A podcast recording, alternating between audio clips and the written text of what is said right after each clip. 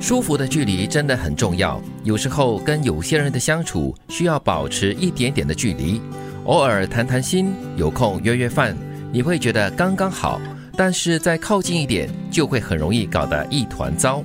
完全同意还是不同？同意同意哦。嗯因为有时候，大多数时候应该这么说哈，太近的话，嗯我我还真的会措手不及，不晓得怎么处理。毛孔看得比较清楚 一点，就觉得不舒服。对对对，心里面会有一点障碍，这样子、哦。真是， 其实我觉得那个关键是因为，当你跟某个人越来越舒服自在的时候呢，有一些就是你应该注意的东西，你就会忽略掉，很容易会产生矛盾跟冲突。而且人哈、哦，有时候真的是会以熟卖熟的。嗯、你跟他觉得，哎呀，你套交情很熟了啊、哦，有些东西就会慢慢的逼近，然后就会侵入他的一些私人空间。做事做的比较随便，讲话讲的比较随意。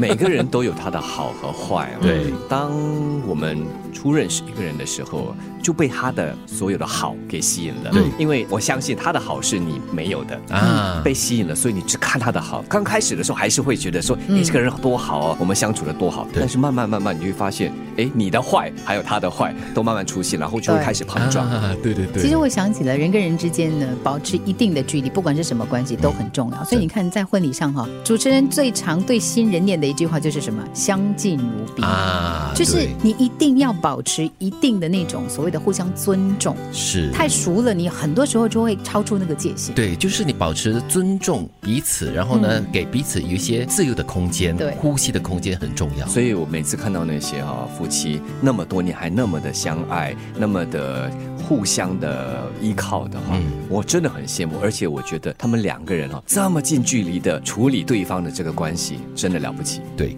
其实人的本质是快乐的，快乐也不需要理由。但许多人不快乐，是因为人们对生命的理解受到局限，还不断的向外追求快乐，结果就变得越来越不快乐。就是你以为你知道快乐是什么，就是追求想要的东西。对，但是其实真正的快乐呢，是在 你心里啊。对，其实它的本质咯，人的本质是可以快乐的。嗯，而且快乐也就是来自一些很简单、很小的东西，也不需要任何理由的。很多时候，嗯、又或者有时我们因为贪，嗯，小小的事情，其实你就很知足了，你就快乐了。但是你会觉得说，哎，如果多一点的话，如果再深一点的话，嗯、我会不会更快乐？嗯、结果你就慢慢的往那个我们讲死胡同里面钻，是就越陷越深，越来越不快乐。嗯、比如说财富咯，你觉得哎，你拥有越多，你就会越快乐，其实并不尽然哦。或者是当你一无所有的时候，你觉得嗯，我有十万好像就很好了。当你达到十万就哇、哦，开心的不得了，你要更多。但是你开始比较，一开始贪，你就觉得哎呀，别人有这么多，我也要这么多，百万好像会让我更快乐。是永无止境的追求就会让你不快乐。的确，所以这句话很重要，就是人们对生命的理解受到的局限，或者是你因为外在的因素而影响了你自己的一些判断力，所以你的快乐的来源就显得特别的有局限了。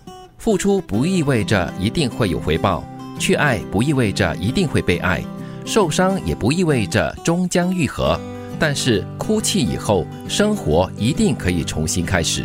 用眼泪把它洗干净，嗯，然后重新再来洗清你的眼睛，洗一洗看得更清楚一点。真的，其实我觉得它跟上面的那一段呢有一点点相似，嗯嗯，就是有的时候你不断的付出之后呢，你为什么不快乐？就是因为你想说，为什么对你这么好，你没有回应的？为什么你对我不好的？对，为什么付出这么多，你这样的？你一定要有回报，而且你爱别人的话，你也希望别人爱回你嘛。嗯、但是并不是必然的哦，很多时候，嗯、所以这个时候哭泣，我觉得是好的，也是必要的，它算是一种仪式。嗯，给自己一个仪式感说，说好，我哭完之后，嗯，我就重新再来。是，当然未必你的这个心可以完全放下，完全复合，要给自己时间嘛，嗯、对吗？但是至少你说好，过了这个点了，我们重新开始。是，哭过就好了。对，而且哭泣也是一种宣泄的管道，你宣泄过后呢，嗯、很多东西就可以放下了。嗯，舒服的距离真的很重要，有时候跟有些人的相处需要保持一点点的距离。偶尔谈谈心，有空约约饭，你会觉得刚刚好。但是再靠近一点，就会很容易搞得一团糟。其实人的本质是快乐的，快乐也不需要理由。但许多人不快乐，是因为人们对生命的理解受到局限，还不断的向外追求快乐，结果就变得越来越不快乐。付出不意味着一定会有回报，去爱不意味着一定会被爱，受伤也不意味着终将愈合。但是哭泣以后，生活一定可以重新开始。